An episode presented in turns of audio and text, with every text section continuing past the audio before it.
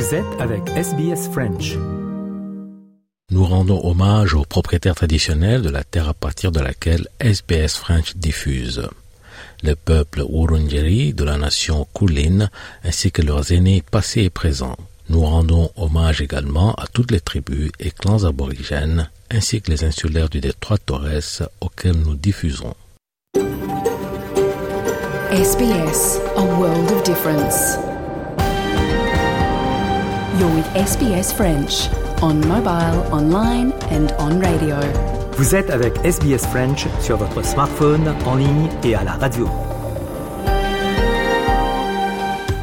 Mesdames et messieurs, bonjour, bienvenue dans votre programme en français sur euh, Radio SBS. Merci d'être avec nous. J'espère que vous passez un bon samedi. Je m'appelle Marianne Murat. Nous allons passer une heure ensemble. Pour les dernières actualités, je vous invite à vous connecter sur la page de SBS News, sbs.com.u slash news, disponible 24 heures sur 24. Quant à notre menu du jour, maintenant c'est du sport, puis la première partie d'Europa Voice. Avec Nathanaël Bloch, nous discutons euh, du deal entre l'Union Européenne et l'Amérique du Sud ou plutôt de l'échec de celui-ci. Vous comprendrez pourquoi dans un instant. En deuxième partie d'émission, rencontre avec Jean Julien, un artiste de renommée mondiale de passage à Melbourne pour l'ouverture de son espace Rififi à la NGV Kids dans le cadre de la Triennale. Et pour finir, Nina et Anthony, l'histoire d'un amour de Français qui se sont mariés euh, en haut d'une montagne en plein Covid. C'est une rediffusion qui fait toujours chaud au cœur. Voilà, votre programme qui commence tout de suite avec la rétrospective du samedi lorsque l'Australie changeait son histoire. C'était il y a six ans, le 9 décembre 2017.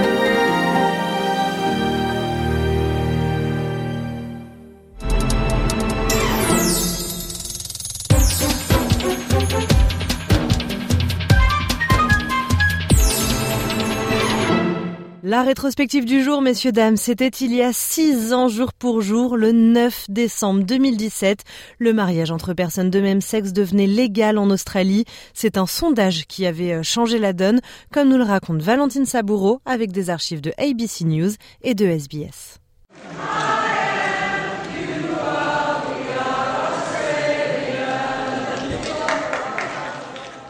L'amour gagne toujours à la fin, pourrait-on dire. C'est en tout cas le bonheur qui transperce ce 9 décembre 2017 lorsque la loi sur le mariage homosexuel entre enfin en vigueur en Australie après des années d'hésitation et de lutte.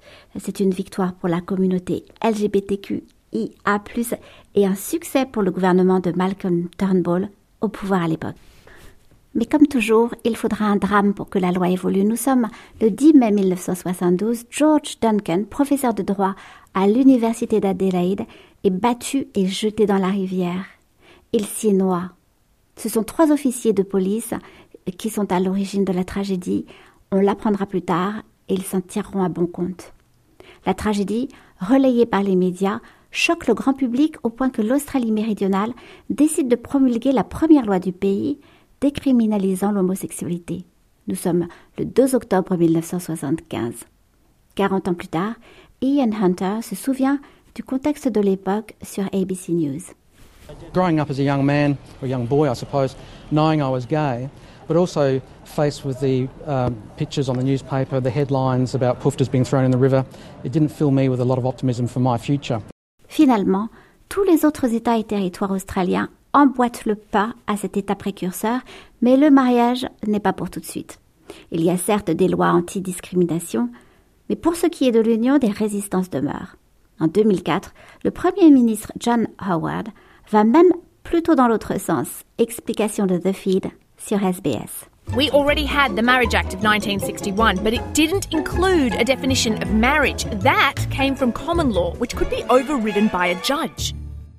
So, to stop one man from changing the definition of marriage, one man sought to change the definition of marriage. Howard proposed to amend the Marriage Act by defining marriage as the union of a man and a woman to the exclusion of all others voluntarily entered into for life. Entre 2004 et 2016, une vingtaine de lois sont proposées pour légaliser le mariage homosexuel sans succès.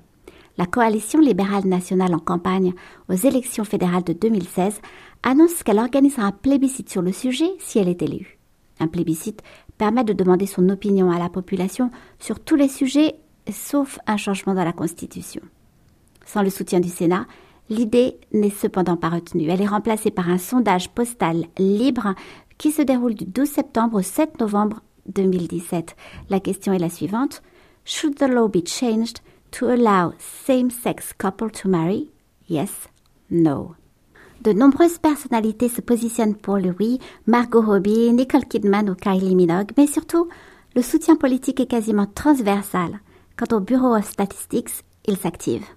We've been speaking to people from culturally and linguistically diverse backgrounds about their participation, people with a disability, people experiencing homelessness, people in residential aged care, trying to reach some of our more far flung places like Norfolk Island, Christmas Island, and even the Australian Antarctic territories, places that you might not think about when you think about surveying.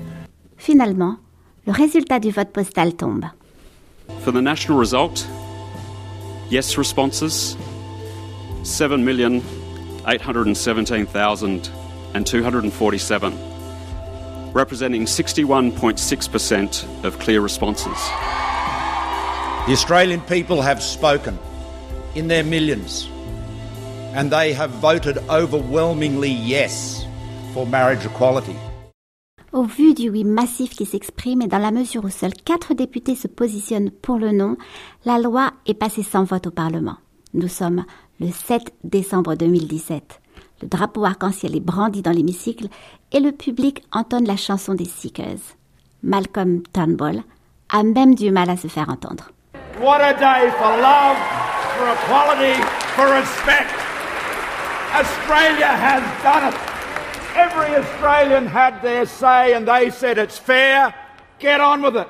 And the Parliament has got on with it. And we have voted today for equality, for love. It's time for more marriages. Le 8, le gouverneur général promulgue la loi qui est effective le lendemain 9 décembre 2017. En 2018, 6538 mariages homosexuels sont enregistrés, 1771 seulement en 2021. Aujourd'hui, le mariage entre personnes du même sexe reste encore largement interdit en Europe de l'Est, en Afrique et en Asie, à l'exception notable de l'Afrique du Sud et de Taïwan.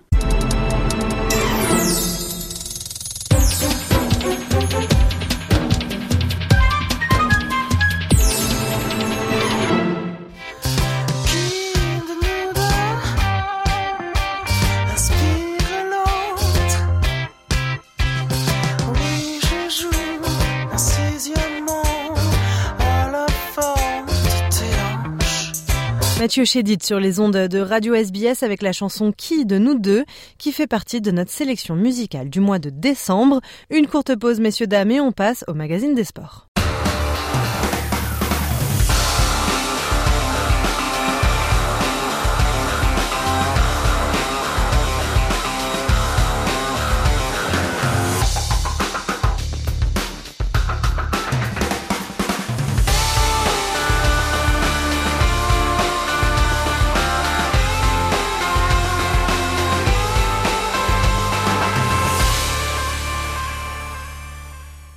Passe au magazine des sports de ce samedi et on va parler football. Quatre ans loin des terrains, c'est ce que risque Paul Pogba. Quatre ans de suspension contre le joueur de la Juventus Turin et par ailleurs membre de l'équipe de France pour s'être dopé. Euh, Paul Pogba a été testé positif à la testostérone en août dernier. Les précisions de Cédric De Oliveira pour Radio France Internationale. Le parquet antidopage italien a voulu frapper fort. Selon l'instance, Paul Pogba s'est administré artificiellement de la testostérone, une hormone qui permet d'améliorer la puissance musculaire et la résistance à l'effort physique.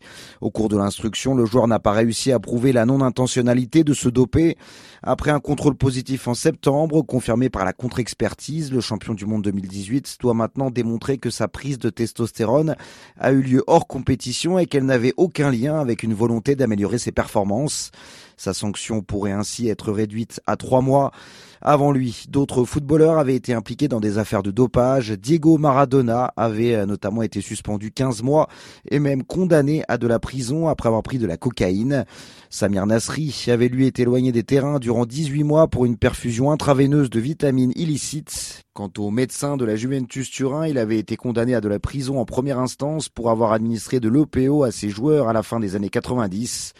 En cas de suspension de 4 ans, Pogba pourrait bien ne plus jouer avec la vieille dame et sans doute mettre un terme à sa carrière, lui qui a désormais 30 ans. Deux autres informations footballistiques. Tout d'abord, le président de la Confédération brésilienne, Ednaldo Rodriguez, a été écarté de ses fonctions sur décision d'un tribunal brésilien qui a invalidé un accord qui avait permis son élection. Et puis en France, deux supporters de l'Olympique lyonnais vont être jugés le 16 janvier à Marseille. Ils sont accusés de salut nazi et de cris racistes lors des incidents qui avaient entraîné le report du match de Ligue 1 OM-OL. C'était le 29 octobre dernier.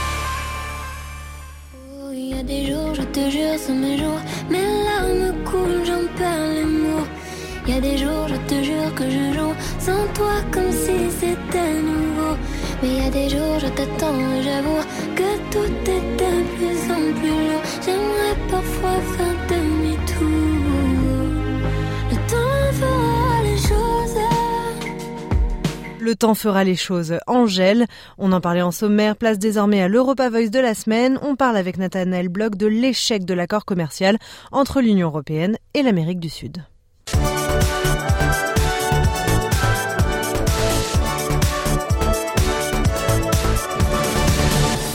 Épisode 129 de Repas Voice. Messieurs, dames, bonjour. Au programme de cette émission, nous allons parler euh, accord de libre-échange entre l'Union européenne et l'Amérique du Sud. C'est tout de suite et comme chaque Repas Voice, c'est avec Nathanaël Bloch. Bonjour Nathanaël. Bonjour Marianne. On commence avec euh, cet accord de libre-échange entre euh, l'Europe et le Mercosur, composé, on le précise, du Brésil, de l'Argentine, du Paraguay et de l'Uruguay. Les négociations, Nathanaël, devaient avoir lieu en marge de la COP28 hein, qui se tient actuellement à Dubaï. Mais Nathanaël, eh bien, eh ben, c'est tout bonnement un échec. Oui, effectivement, Marianne, on avait euh, l'Europe avait euh, beaucoup travaillé sur cet accord euh, Union européenne-Mercosur. Il faut savoir aussi que c'est pas un accord qui a été négocié simplement ces dernières années. Hein. Ça fait 20 ans que l'Union européenne et le Mercosur essayent de s'entendre pour mettre en place un accord de libre-échange et donc faciliter notamment les échanges commerciaux, d'agriculture, en termes de bovins, de céréales, etc. Et euh, malheureusement, euh, il semblerait que cet accord n'aura pas lieu et que l'élection du président euh, argentin est pour quelque chose dans cet échec de l'accord entre l'Union européenne et le Mercosur. Parce que 20 ans de discussion, c'est énorme. On imagine qu'il y a eu une succession de présidents dans chaque pays depuis tant d'années. Vous avez parlé de l'Argentine. Qu'est-ce qui pêche concrètement? Est-ce que c'est que l'Argentine qui a posé problème dans ces négociations? Est-ce que ça va bien plus loin? Alors en fait, ça va, ça va plus loin, Marianne. C'est-à-dire que même au sein de l'Union européenne, tous les pays n'ont pas la même vision de cet accord euh, de libre-échange. Il faut peut-être euh, euh, faire un pas en arrière. D'abord, expliquer que de plus en plus, l'Union européenne se doit de mettre en place ces accords de libre-échange, notamment avec les pays du Sud, parce que c'est une nécessité dans, dans un monde où les relations entre les deux grandes puissances sont de plus en plus instables de mettre en œuvre véritablement économiquement aussi le multilatéralisme. Et d'ailleurs, c'est intéressant parce que c'est un point sur lequel on reviendra quand on parlera de la France et l'Australie. C'est-à-dire qu'on est, on n'est plus dans une opposition de bloc bilatéral, on est dans un monde multilatéral où l'Union européenne se doit de diversifier ses échanges avec euh, ce qu'on peut appeler le Global South, euh, donc ces pays notamment du Sud et euh, le Mercosur. Ça, c'est le premier point. L'Union européenne se doit de, de, convertir, de mettre de plus en plus en place ces accords de libre-échange. deuxième élément, quand on dit que c'est une, vision qui n'est pas la même, c'est une vision qui n'est pas la même entre les différents pays de l'Union européenne, mais c'est même une vision qui n'est pas la même au sein de chaque pays. Si on prend par exemple la France, il y a clairement une opposition entre bah, ceux qui prônent un libéralisme et des accords comme ça entre euh, différentes entités, et par exemple le lobby des agriculteurs ou les courants euh, plus euh, de gauche ou vert, qui pour eux, ces accords de libre-échange sont d'un véritable contresens pour les agriculteurs, parce qu'évidemment, il y a un protectionnisme européen. Et d'ailleurs, ce qu'ils mettent en place avec la politique agricole commune et leur réticence par rapport à la politique agricole euh, commune en France, ce qui s'applique à ces accords-là, c'est du même ressort, c'est-à-dire comment est-ce qu'on protège euh, notre agriculture française face à un déferlement de viande bovine euh, sud-américaine. Et pour les Verts, en fait, ces accords de libre-échange sont un non-sens écologique parce qu'ils prennent en compte évidemment l'augmentation des gaz à effet de serre et le fait que ces échanges augmenteront nécessairement ces émissions de gaz à effet de serre, la pollution, à un moment on essaie de la réduire. Et donc pour eux, c'est un contresens de favoriser de plus en plus un commerce on fait venir de l'autre bout du monde un morceau de viande. Donc voyez, entre les pays européens qui eux-mêmes n'ont pas les mêmes exigences face aux pays du, du Mercosur et au sein même des pays européens où c'est une lutte, un lobby, où par exemple Emmanuel Macron doit faire un jeu d'équilibriste pour à la fois euh, ne pas fâcher euh, les agriculteurs, euh, mais aussi ses élèves du gouvernement, c'est des accords qui sont très très durs à négocier. Et puis, encore une fois, on est beaucoup habitué en Europe à avoir une absence de frontières physiques pour, pour le commerce de biens, de personnes au sein de l'Union européenne. Mais il faut le rappeler à nos auditeurs d'Europa Voice, dans chaque traité, dans chaque euh, échange qu'il y a entre l'Union européenne et des pays extérieurs à l'Union européenne, il faut un accord de libre-échange. D'ailleurs, on est en train de négocier un accord de libre-échange entre l'Union européenne et l'Australie au moment où on se parle, Marianne. Ça, on va en parler euh, dans un instant. On le rappelle, c'est le thème de notre deuxième partie euh, d'Europa Voice. Mais est-ce que de telles complications, ça veut quand même dire que l'Union européenne est un peu en difficulté parce qu'il n'y a pas d'accord avec les USA qui s'étaient isolés sous l'ère euh, Trump, il n'y a pas d'accord avec la Chine considérée comme trop impérialiste. Maintenant, il n'y a pas d'accord avec l'Amérique du Sud, notamment par l'échec causé en partie par le Brésil et l'Argentine. Est-ce que c'est encore possible de faire des accords de libre-échange de ce type ou c'est devenu trop compliqué? C'est une très bonne observation, Marianne. Il y aura toujours un leader qui empêchera ces accords de se réaliser. Euh, on a mentionné l'élection récente en Argentine. Il y avait eu Bolsonaro euh, au Brésil. Il y a au sein même de l'Union européenne, évidemment, euh, on l'a vu dans les précédents épisodes d'Europa Voice, de plus en plus de leaders protectionnistes, certains d'extrême droite, qui veulent fermer les frontières. Donc effectivement, quand on sait qu'il y a des décisions qui doivent être obtenues à l'unanimité, notamment du côté de l'Union européenne, c'est difficile à 27. Et puis dans le camp d'en face, encore une fois, ils ont aussi des positions qui peuvent être divergentes. Euh, et, euh, et, une envie de, ne pas forcément se plier. Les règles communautaires sont aussi vues de manière très contraignante par des pays qui n'appartiennent pas au bloc européen. C'est aussi ce qui, cause euh, les échecs répétés euh, de ces accords de libre-échange et notamment de celui entre l'Union européenne et le Mercosur. Nathanaël, dernière question sur ce sujet avant de passer à notre deuxième volet. Concrètement, pour que nos auditeurs comprennent bien, ça veut dire quoi concrètement? C'est quoi les conséquences de cet échec sur le commerce mondial? Alors, bah, déjà en termes de, juste pour se, pour donner un peu un, ordre de grandeur, pour les Européens, cet accord sur le Mercosur, il était, euh, j'allais dire, économiquement important de par la taille des échanges qui sont concernés, qui seraient concernés par cet accord. On parle en 2022, on parle de 120 milliards d'euros. Donc c'est pas c'est pas peanuts si on peut s'exprimer ainsi. C'est vraiment quelque chose qui est important pour l'Union européenne. Encore une fois, de diversifier les acteurs avec lesquels elle a des échanges euh, commerciaux au niveau du monde. Ça c'est la c'est la première chose. La deuxième chose, c'est que euh, il y a des pays, il y a des entités avec lesquelles l'Union européenne arrive facilement ou plus facilement à avoir ces accords de libre échange, notamment le Canada, la Nouvelle-Zélande, mais il y a des zones entières où euh, l'Union européenne a du mal justement à mettre en place un cadre pour faciliter ces échanges-là. Parce que la question qui se pose euh, derrière, Marianne, c'est de savoir si en fait les règles en termes de commerce, mais aussi les règles, j'allais dire, sanitaires, les règles euh, en termes d'écologie, est-ce qu'elles sont finalement compatibles, est-ce qu'elles sont conciliables entre des entités politiques si différentes que sont l'Union européenne et le Mercosur? Donc ça, on achoppe aussi sur, cette, sur ces questions-là. C'est-à-dire que derrière cet accord purement économique, c'est parce que derrière, il y a des questions sanitaires, il y a des questions écologiques, il y a des questions euh, légales de manière plus générale qui font qu'on n'arrive pas euh, euh, à s'entendre. Et encore une fois, la difficulté, Marianne, qu'on a dans ces échanges-là, c'est qu'il faut à la fois convaincre dans son propre pays, c'est-à-dire qu'aucun leader ne va prendre le risque que ce soit explosif de négocier ces accords-là, mais il faut aussi convaincre les autres pays de l'Union européenne.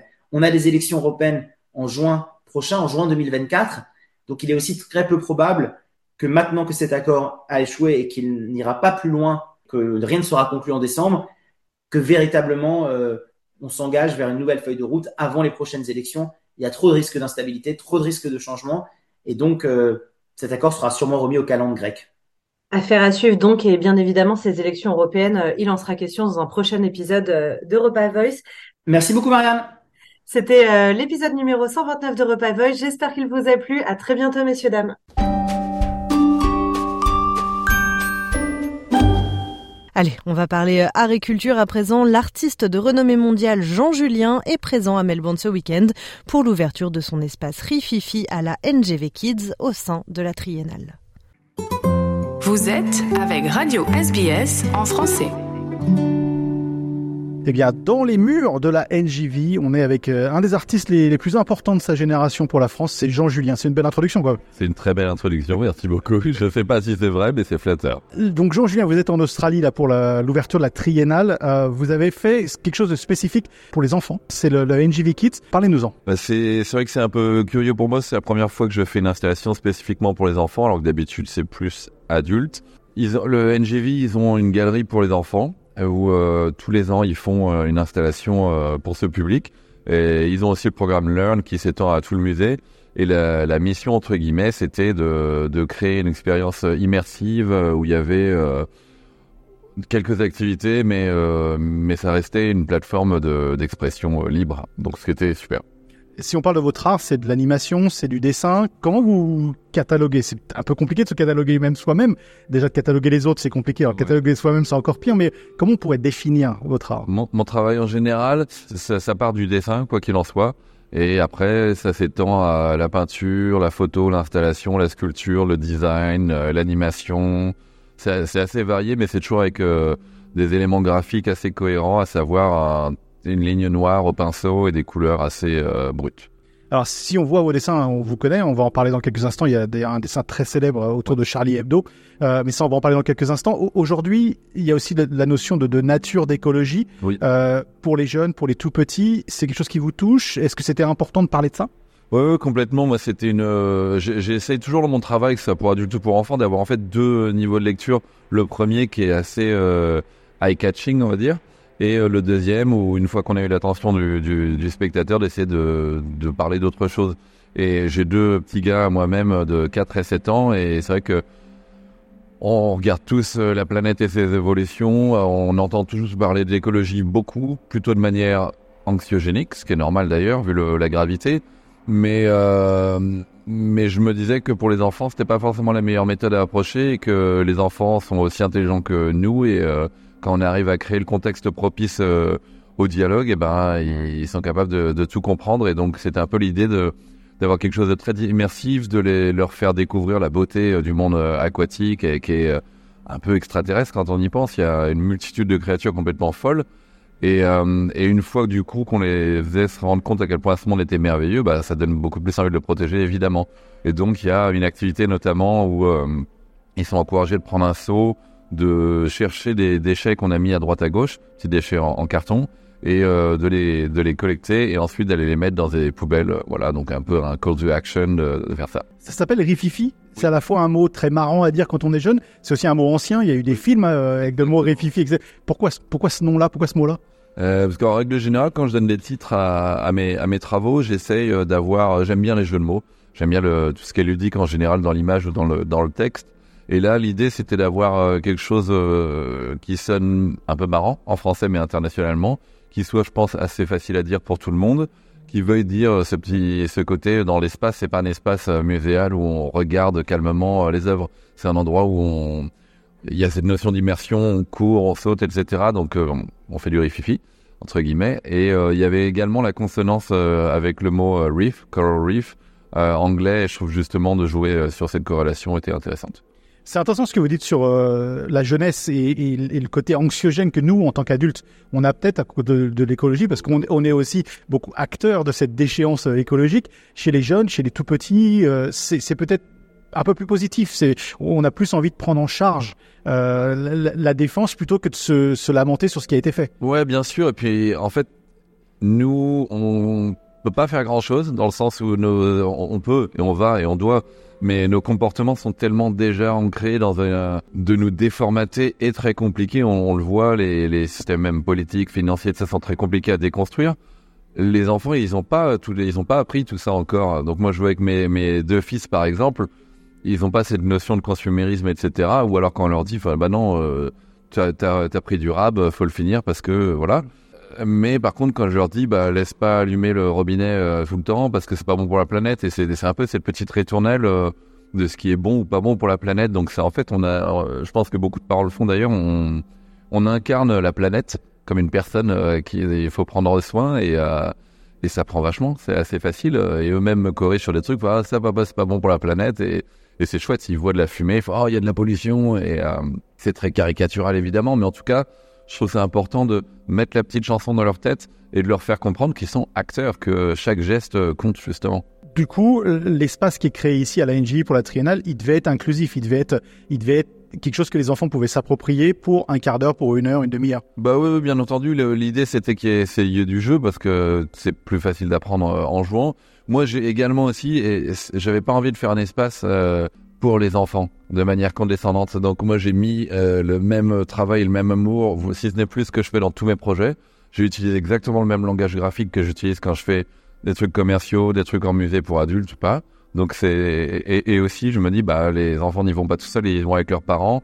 Euh, les enfants ils retireront cet émerveillement, j'espère, euh, d'être immergés dans cet environnement et les activités.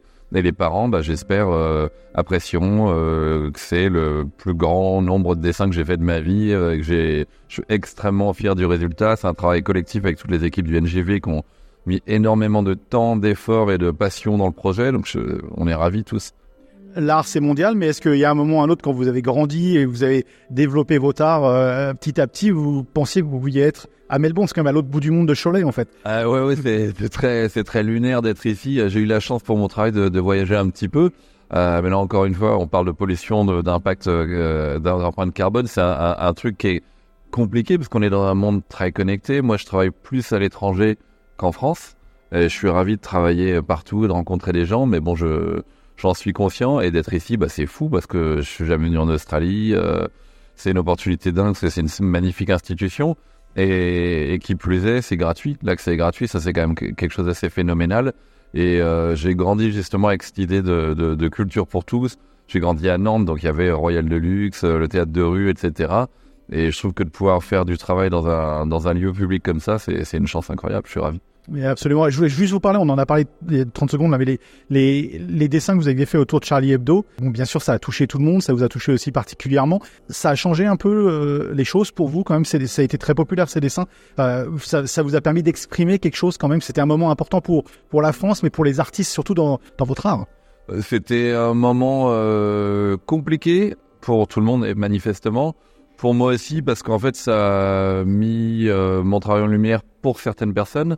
Euh, J'avais la chance que mon travail soit très populaire, sans paraître arrogant, euh, avant ça. Donc c'est pas ça qui a révélé mon travail, mais euh, c'est vrai que ça a mis en tout cas la lumière dessus pour certains médias, etc.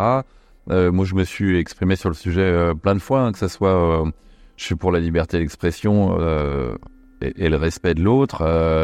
je, je suis contre la violence en général. Donc en fait, mes, mes, dessins par rapport à, un de mes dessins en 2015, parce qu'il y en a eu euh, sur d'autres sujets euh, malheureusement la même année, c'était juste des réactions sincères autour d'un événement tragique qui a touché tout le monde. Plein de gens sont exprimés de manière très différente, individuellement ou publiquement. Euh, moi, j'ai des dessins qui ont euh, fait euh, boule de neige, euh, qui ont été assez compliqués pour moi après de gérer l'affaire, parce que euh, je voulais euh, qu'on fasse bien attention à ce que ça soit pas récupéré politiquement euh, par des gens euh, pour distiller un, un programme de haine ou autre. C'était un vrai défi, ça?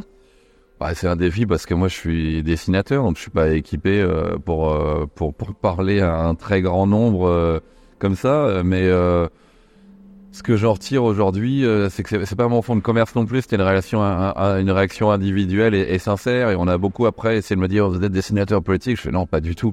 Vous voyez d'ailleurs, je, fais des dessins. euh, pour communiquer euh, plein de choses. Et euh, ce qui était compliqué, c'était de, faire comprendre aux gens que c'était pas mon métier de faire ça, que c'était juste une réaction individuelle.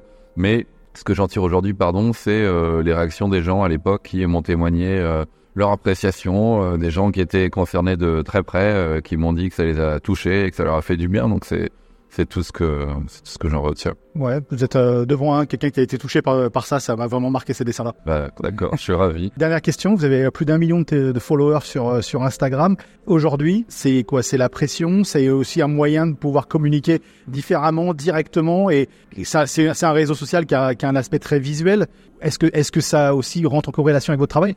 Euh, en fait, c'est que c'est intéressant que, vous, que ça soit la question d'après, parce que ces dessins, je les, dont on parlait avant, je les ai réalisés à une période de ma vie où j'étais euh, euh, avec ma copine, sans enfant, à Londres, dans un moment où c'était un peu le boom des réseaux sociaux, notamment pour les, artistes visuels, et je communiquais énormément sur mon quotidien, sur nos quotidiens. Donc ça appartient à une époque, et avant ça, même, je pense que les réseaux sociaux, MySpace, Facebook et tout ça, ont vachement aidé à faire connaître mon travail quand j'étais étudiant, donc 2008, des choses comme ça. Et qu'aujourd'hui, bah, j'ai 40 ans, deux jeunes enfants, euh, euh, j'ai appris, euh, comme tout le monde aussi, à, vivre avec, à digérer. J'ai plus le même temps, plus les mêmes envies, euh, mais j'ai toujours bien aimé communiquer au plus grand nombre. C'est vrai que ça permettait ça, les réseaux sociaux. Et, euh, et ce que j'aime bien avec le fait de travailler en musée aujourd'hui, c'est que bah, ça renoue avec ça sans forcément passer par le digital. Et euh, j'ai la chance de pouvoir exposer dans les musées depuis quelques années. Euh, et je vois que le rapport avec le public est, est, super et on touche un très grand nombre et c'est quelque chose que, que j'adore. Alors je vais vous dire bonne chance. Il va pas forcément avoir beaucoup, mais bon, bonne chance en tout cas pour, pour la triennale ici à Melbourne. Merci beaucoup et merci de m'avoir écouté. Votre communauté, vos conversations. SBS French.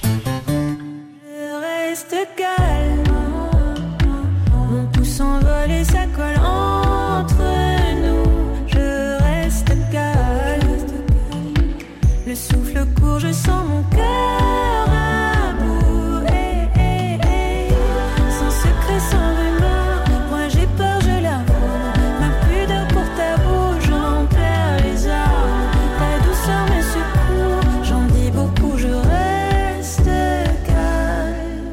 Camélia Jordana, Je reste calme sur Radio SBS. Comme promis, on termine cette émission avec cette magnifique histoire d'amour entre Nina et son mari euh, Anthony. Interview. Vous écoutez le français sur Radio SBS. Aujourd'hui, on va vous raconter une belle histoire, une histoire qui fait sourire pour les plus sensibles, une histoire qui fait pleurer, une histoire qui redonne de l'espoir et qui met du baume au cœur. Oui, aujourd'hui, on va vous raconter une histoire d'amour. Celle de Nina et Anthony Jiménez, un couple de Français trentenaires installés dans le Western Australia depuis près de trois ans. Nina et Anthony s'aiment depuis cinq ans. Ils voulaient se marier entourés de leurs proches, mais les circonstances que l'on ne connaît que trop bien ont eu raison de leur projet et de leur patience. Nina et Anthony ont été fatigués d'attendre, fatigués des aléas d'un virus imprévisible, d'une épidémie interminable et des frontières qui ne rouvrent pas. Ils ont décidé de faire valser les conventions et de se dire oui, oui en minuscule comité, oui au sommet d'une montagne, oui la tête dans les nuages et le cœur dans les étoiles. Mais ça serait gâcher cette merveilleuse histoire si c'était moi qui vous la racontais. Quoi de plus beau que de l'entendre de la bouche de la mariée? Pour SBS French, Nina a accepté de raconter son histoire, son amour, son mariage. Et pour cela, on vous remercie Nina.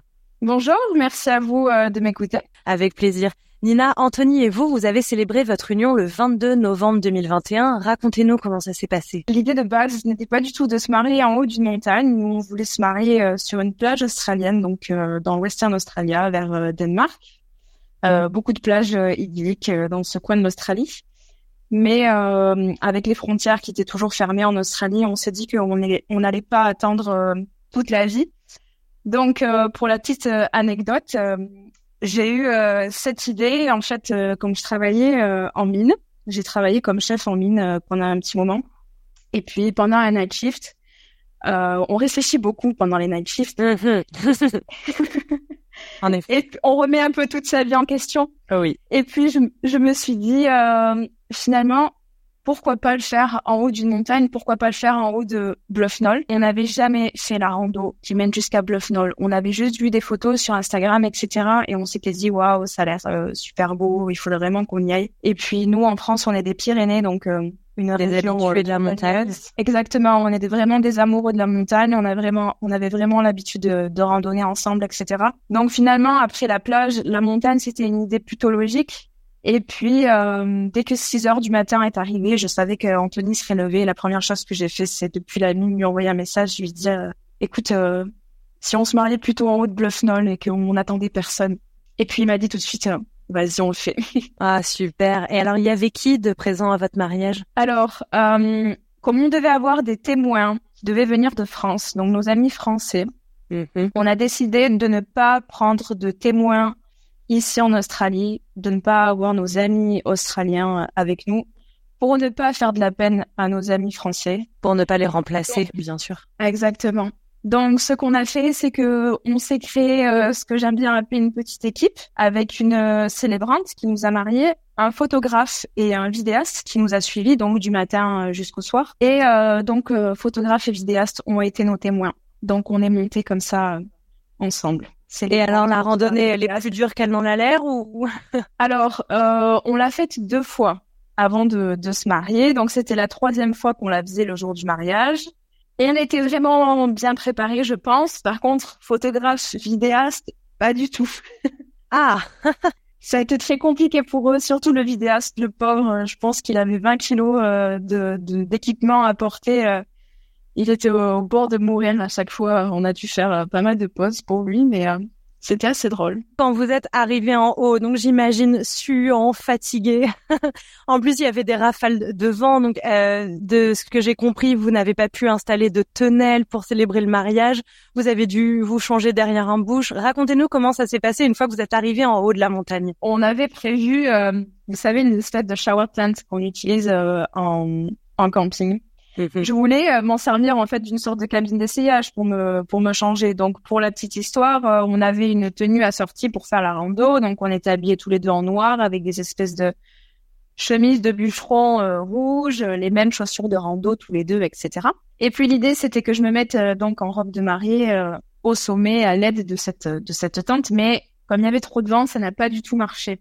Donc effectivement, je me suis changée dans le derrière un petit buisson, j'aime l'appeler, euh, avec euh, mon futur mari euh, à côté en train de se changer lui aussi. Et euh, je vais rajouter un petit détail euh, croustillant. Il faut savoir que je devais en fait euh, coller mes seins à la robe parce que c'est une robe qui est très ouverte en fait et qui est très très décolletée et donc je devais euh, coller mes seins à la robe pour que ça tienne bien etc. Donc du coup j'étais les seins à l'air à me mettre les scotch euh, sur le sein pour coller à la robe etc. Enfin voilà c'était c'était très très drôle.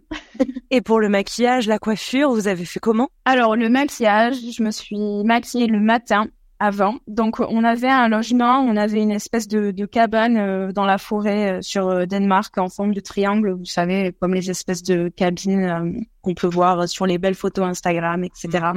Donc vraiment magnifique. Donc le matin, on s'est préparé là en fait. Donc je me suis fait le make-up, la coiffure, j'ai les cheveux bouclés, donc je me suis dit euh, je vais rester au naturel. Ce sera beau dans tous les cas. Euh, je sais pas si ça sera dans tous les cas, mais si j'essaye de faire quelque chose, arriver au sommet, euh, ça ne ressemblera plus à rien. Donc euh, autant laisser au naturel. Donc on s'est préparé le matin dans ce logement, donc c'était Airbnb, et on a fait un photoshoot en fait le, le matin avant d'aller sur le lieu de, de mariage. On a fait des photos de couple, etc. Donc où j'étais euh, bien apprêtée, euh, etc. On a voulu garder le first look. Donc on a fait le first look à cet endroit-là. Donc on s'est préparé chacun de son côté et euh, ensuite euh, on s'est retrouvé juste euh, à un endroit euh, dans la maison pour se voir pour la première fois en, en, en marié et marié. Ah, ça devait être émouvant. Euh, oui, oui, euh, les larmes aux yeux, etc. Euh, ça, a, ça a été filmé, enregistré, etc. J'ai pas encore la vidéo, mais j'ai j'ai hâte de la voir. Et puis je me suis rendu compte après que le vidéaste avait glissé un micro euh, dans la poche euh, de mon mari pour pouvoir euh, enregistrer les réactions, etc. Donc c'est- Oh, quelle bonne idée Ça fait durer le plaisir. oui, je pense que c'était une super idée. Donc du coup, le make-up était déjà fait du matin et j'avais amené donc euh, une trousse à maquillage, etc. pour me faire une petite retouche. euh. Donc j'ai fait ma petite retouche, euh, pareil, dans le douche avec mon petit miroir. ça, ça devait être rigolo à voir.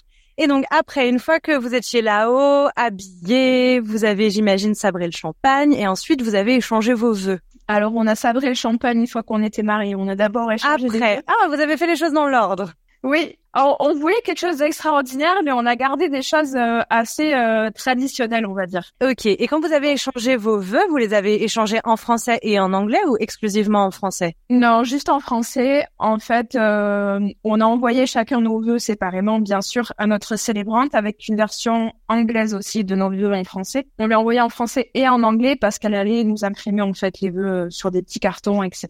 Mhm. Donc, on lui a aussi envoyé la version anglaise pour qu'elle puisse comprendre un petit peu ce qu'on allait raconter.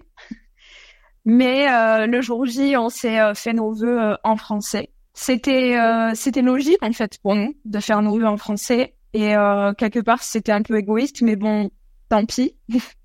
si personne, euh, enfin personne, c'est juste la célébrante et le, les, les photographes et vidéastes qui n'allaient pas comprendre ce qu'on racontait, mais Oui, c'est-à-dire la moitié des gens présents, puisque vous n'étiez que quatre. c'est ça au final. Donc en fait, ce moment, il appartenait qu'à vous, parce que à part vous deux, personne n'a compris ni a entendu vos vœux. Personne. Et alors c'est drôle parce que à la fin, je voyais tout le monde avec la larme à l'œil, alors que c'était dans une langue qu'ils comprenaient pas. Mais on a tellement pleuré que je pense qu'ils ont compris, euh, ils ont compris qu'il y avait beaucoup d'émotions dans ce qu'on, dans ce qu'on racontait. C'est vrai que du moment où on a commencé à se lire les vœux et à se tenir les mains et juste à se regarder et à s'écouter l'un l'autre, en fait, euh, c'est comme si plus rien n'existait. Vraiment. J'ai oublié où j'étais, j'ai oublié euh, dans quel pays, j'ai oublié quelle heure il était, de- sur quelle planète. Enfin, vraiment. Il y avait que lui et moi en haut de cette montagne et il faisait froid. Vraiment. Pourtant, euh, c'était le début d'été, mais il faisait froid et puis j'avais une robe de mariée euh, qui est vraiment très légère, donc j'avais froid, je grelottais au début. Et puis du moment où on a commencé à prononcer nos vœux, etc., j'ai vraiment tout oublié. Et c'est comme si j'étais vraiment suspendue en fait dans le dans le temps et que rien d'autre n'existait vraiment. Dans une bulle, une bulle de bonheur, une bulle d'amour. Complètement. Et vous avez même oublié, du coup, dans ce moment-là, que vous n'étiez que quatre, qu'il n'y avait pas vos proches, vos amis. C'était un moment à vous. Tout à fait. Et comment maintenant que la cérémonie est passée, vous allez le faire vivre à vos proches? On a fait en fait euh, après ce, ce mariage juste à deux une euh, célébration avec nos amis euh, à Perth. Donc euh, on s'est marié le lundi, on est resté plusieurs jours à Danemark, Albanie, et puis le samedi on a fait une célébration avec nos proches ici en Australie. Donc on a quand même fêté ça avec nos proches australiens. Plus d'amis français qu'australiens, je dois vous avouer. Donc on a quand même fêté avec nos, nos- amis qui se trouvent ici. C'était quand même aussi important pour nous. Et puis, euh, on a eu une surprise. En fait, euh, mon meilleur ami de France euh, a fait une vidéo euh, de mes proches, euh, de ceux d'Anthony, etc. Il a fait un montage. Et en fait, il a envoyé à une de mes meilleures amies qui est ici en Australie. Et en fait, ils se sont contactés les deux. J'étais pas du tout au courant. Et en fait, cette vidéo a été projetée pendant la, la, la fête qu'on a faite donc en Australie. Et est-ce que c'est dans votre projet de recélébrer votre mariage en France? Recélébrer un mariage, peut-être pas, euh, mais euh, le fêter euh, tous ensemble avec nos familles, euh, faire la fête en fait, tout simplement. Nous, on aime faire la fête, on rate pas les occasions de faire la fête. hein. Et on a également prévu de, de faire imprimer des albums euh, de nos photos à nos familles respectives aussi pour qu'ils puissent avoir une idée de, de ce que ça a donné. C'est quoi la suite maintenant? Vous êtes officiellement marié, votre mariage est reconnu par l'État australien. Oui. C'est quoi la suite maintenant? Qu'est-ce que quels sont quels sont vos projets à, à Anthony et à vous? Alors, euh, ce qu'on aimerait, déjà, on a entamé le, le process pour obtenir la résidence euh, permanente en Australie, qui va nous prendre euh, certaines certaines années. Euh, on aimerait vraiment s'établir ici. Et on envisage euh, un petit Anthony et Nina, peut-être euh, dans les années à venir. Et surtout, on a hâte que les frontières réouvrent pour pouvoir revoyager, pour pouvoir accueillir nos familles ici, qu'ils puissent voir de la manière dont on vit, pour qu'on puisse aussi revoyager en France et, et voir nos proches.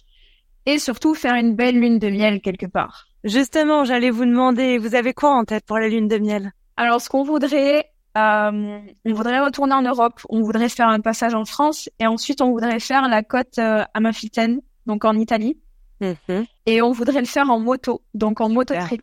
Donc toujours en mode aventure, euh, les le sais pas encore. c'est pas pour tout de suite. Non. Ça serait une merveilleuse lune de miel. On espère que que c'est pour bientôt. On l'espère aussi. Dernière question, Nina. Ce mariage euh, improvisé qui vous est venu à l'esprit euh, à 6 heures du matin, euh, une nuit au travail, si c'était à refaire, vous referiez tout pareil? Mille pour cent. je changerai pas une seule seconde de ce qui s'est passé. Vraiment pas. Merci Nina d'avoir répondu à nos questions. Votre histoire est vraiment magnifique. Encore félicitations à vous deux. On vous souhaite tous nos vœux de bonheur. Merci à vous. Merci beaucoup. Les programmes de SBS sont disponibles en podcast et vous pouvez les écouter quand vous voulez. Pour s'inscrire ou télécharger.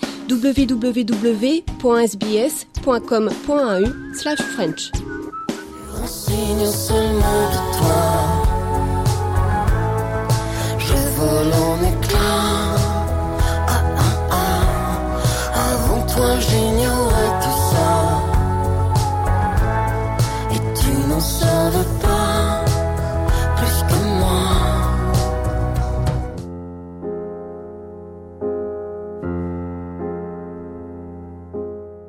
Voilà pour votre programme de ce samedi 9 décembre. J'espère qu'il vous a plu. Merci beaucoup pour votre fidélité. Vous pouvez bien sûr le retrouver sur le site internet euh, SBS French. Et pour les dernières actualités, c'est 24 heures sur 24, sbs.com.au slash news. Votre prochain rendez-vous avec le programme en français, c'est demain, dimanche, même fréquence, même heure. Je vous souhaite de passer un excellent samedi après-midi. Au revoir, messieurs, dames.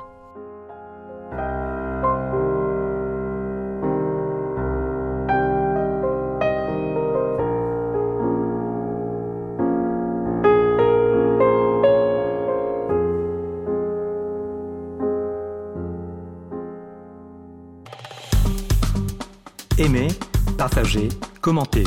Suivez-nous sur facebook.com slash sbsfrench.